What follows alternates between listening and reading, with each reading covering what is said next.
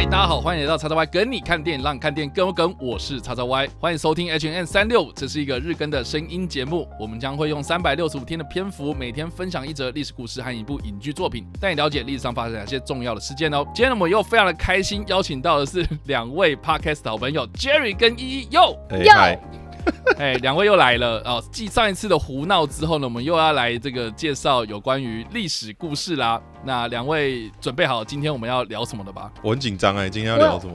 我我有点小紧张，因为听说这一部我真我真没看过，但很经典。好的，有听过啊。连我都有听过了。好，没关系。我们今天是二零二二年的三月十五号，我们将时间拉回到一九七二年的三月十五号。我们今天要来聊的是《教父》首映。好了，《教父》这两个字呢，基本上呢，我跟两位分享一下，就是说呢，我其实还蛮晚期的时候才看。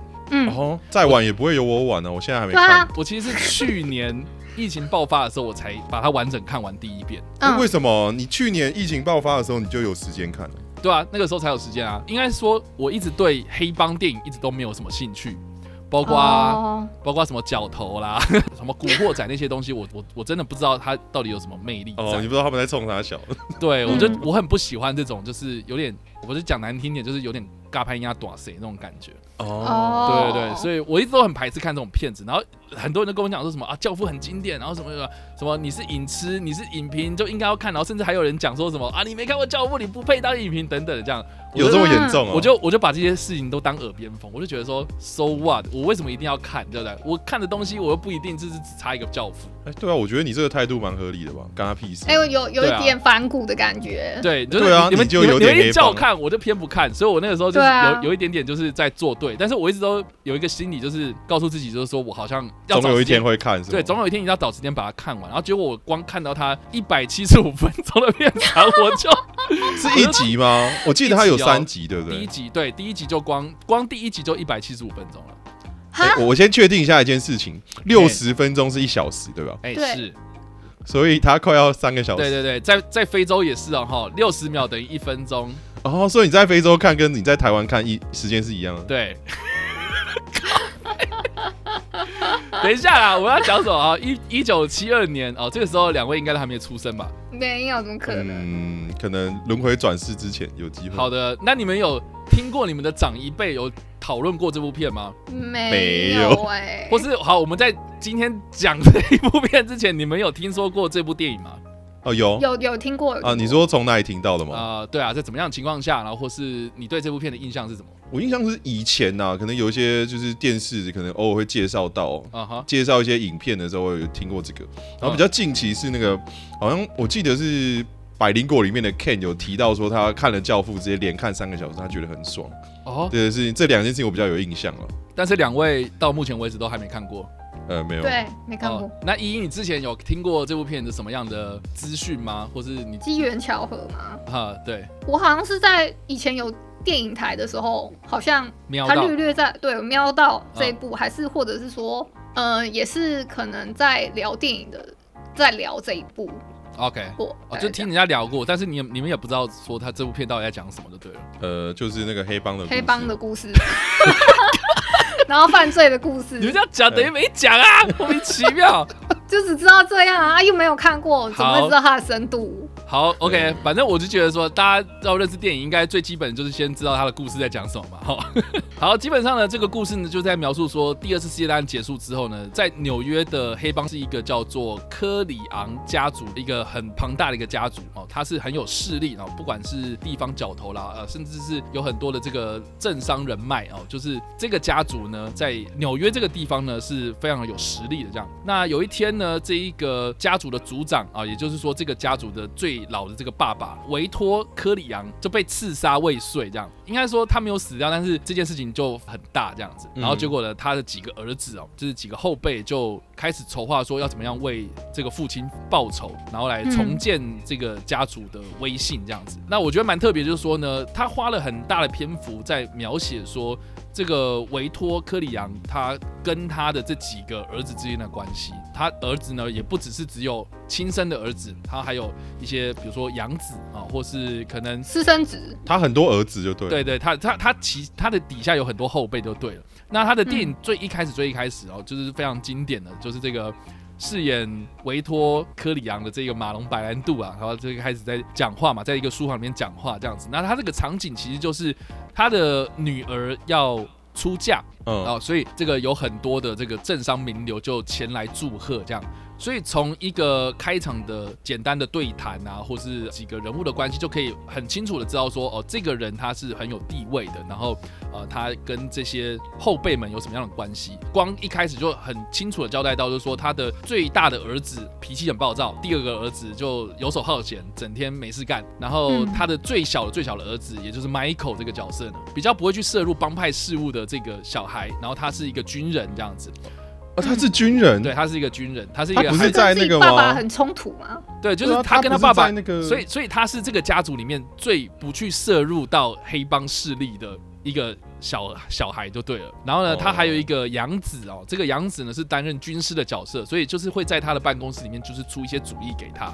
所以其实呢，他的爸爸受到这样子一个这么重大的事件之后呢，他除了是在描述说这几个后辈对这件事情的反应。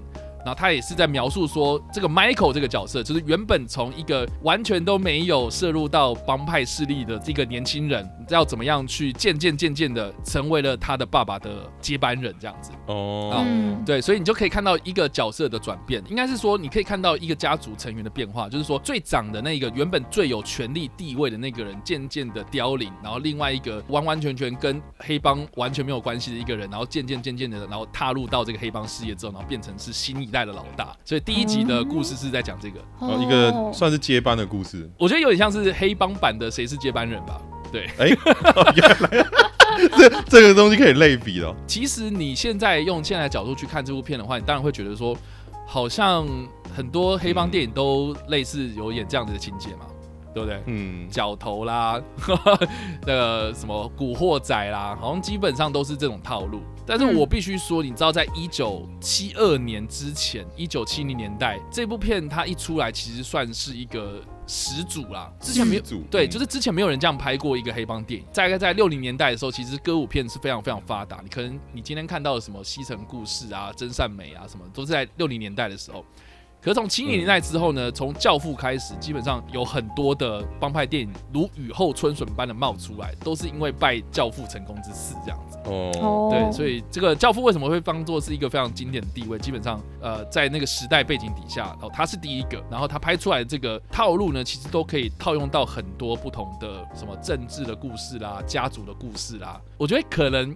台湾的八八点档的编剧应该也有多多少少看教参考吗？对啊，对啊，一定有吧？嗯，八点档都已经参考到科科学片去了。对啊，科幻片基本上它就是一个影史上公认的帮派电影的始祖。当年在奥斯卡上面，它就有获得了最佳影片、最佳男主角，然后还有最佳改编剧本这三个大奖。这样，你知道重要的奖项都被他们拿走。这样，那加上说这部片的评价，我相信两位应该都有听闻过啊。那这个我我我讲一个比较实际上的一个数字好了，就是说大家如果有去查电影的话，应该多多少少会去知道说 INDB 这个网站，嗯，对，《教父》这部电影呢，在这个网站里面呢，它的评分通常都是占据在第二名。哦，那我可以好奇一下第一名是谁吗？第一名的话就是《刺激一九九五》哦，对他一直长期的霸占第一名这样。那部也是听过，但我一直还没看的。哎，这个或许之后可以聊。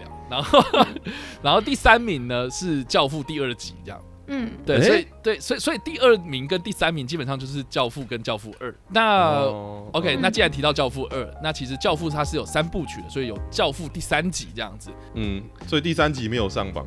那基本上呢，你去问任何一个《教父》迷哦，他们只会跟你讲说，《教父》只有两集这样。哦，因为第三集拍的太烂了。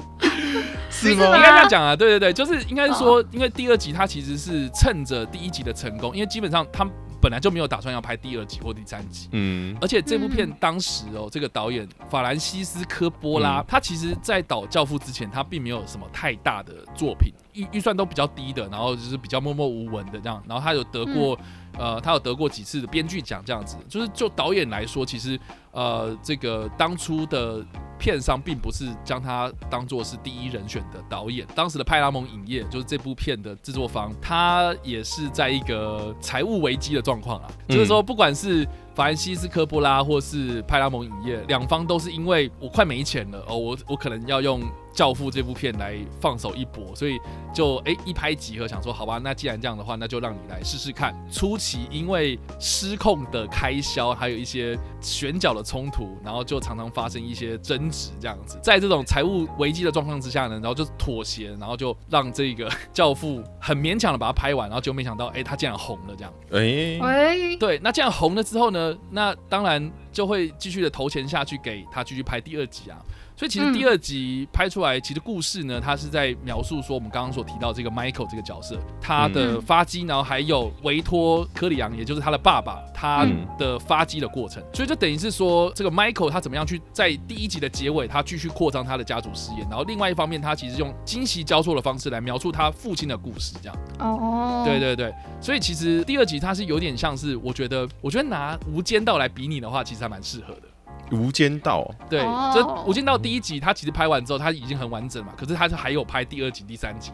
那他第二集其实就是在描述说那两个警察跟那个帮派人士他怎么样去卧底嘛，他然后年轻的时候的故事这样。所以其实我觉得《教父》第二集是类似这样子的一个剧情套路。然后的《教父》第三集呢，其实就有一点点变成是。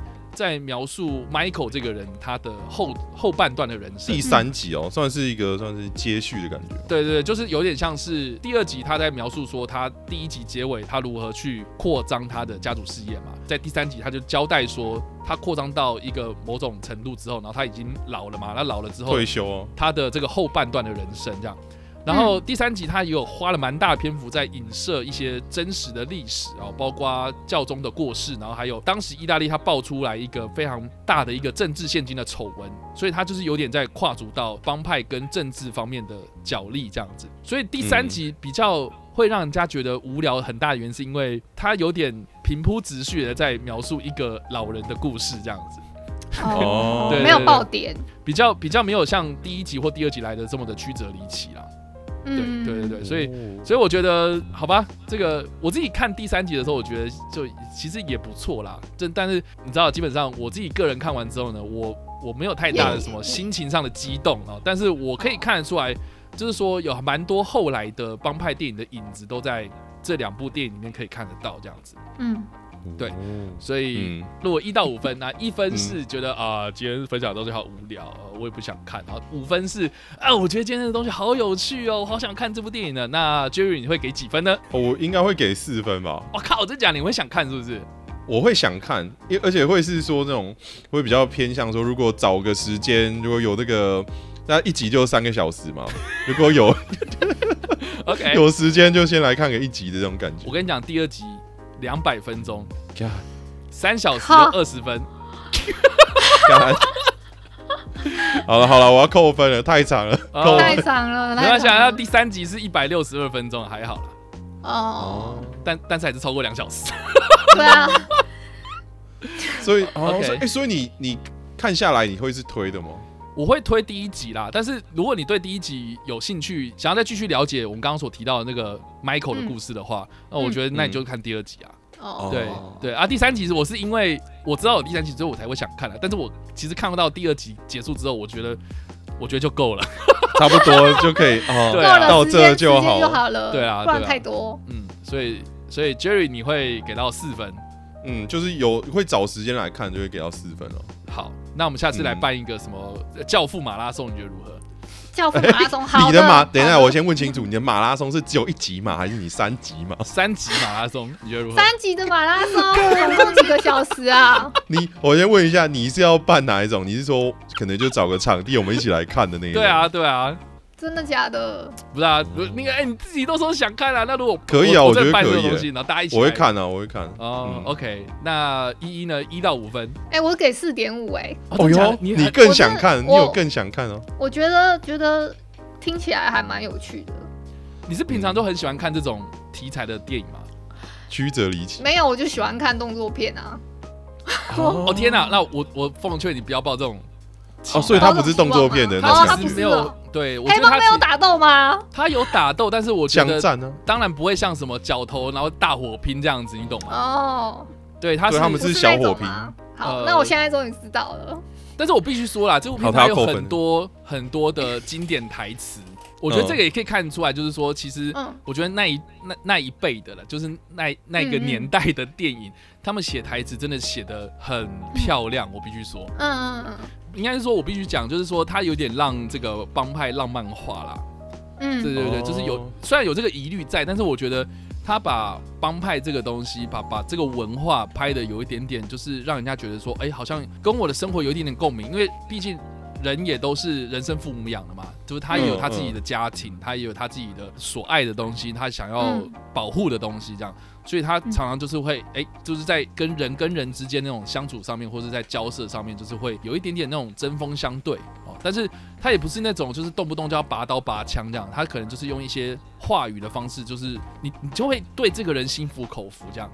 所以，我对我反而会觉得是说，哎，我现在看这些黑帮电影，就是有点像是。知道小屁孩冲冲动嘛？哦，就是很中二啊，这样。可是我在看《教父》的时候，我反而会觉得说，哦，如果这个人真的在我面前，然后跟我讲这种话的话，我真的会信服他，这样。对对对对对，很有代入感。嗯，应该也不是很有代入感，就是我我会觉得说他们的讲的话很有说服力，这样。嗯哦，对对对。啊，如果火拼没有那么严重的话，我给四分吧，因为他本来就在我的那个。OK，那我就可能，因为他本来就在我片单里，只是一直没有时间看这样。好的，嗯，好，那我们就期待接下来就是叉叉 Y 有时间办一个教父马拉松，马拉松。啊，欢迎大家在留言区方敲碗，好不好？好，感谢大家今天的收听或收看哦。那我们今天的 H M N 三六就分享到这边。那大家也可以就是分享一下你自己的想法，或是你们看过这部电影呢，都欢迎在留言区方留言，或在首播的时候来跟我们做互动。当然，如果喜欢这部影片或声音的话，也别忘了按赞、追踪我们脸书粉丝团、订阅我们 YouTube 频道、I G 以及各大声音平台。也别忘在 Apple Park 和 Spotify 上留下五星好评，并且利用各大的社群平台推荐和分享我们节目，让更多人加入我们讨论哦。以上呢就是我们今天的 H M N 三六五，希望你们会喜欢。我们下次再见，拜。拜拜拜。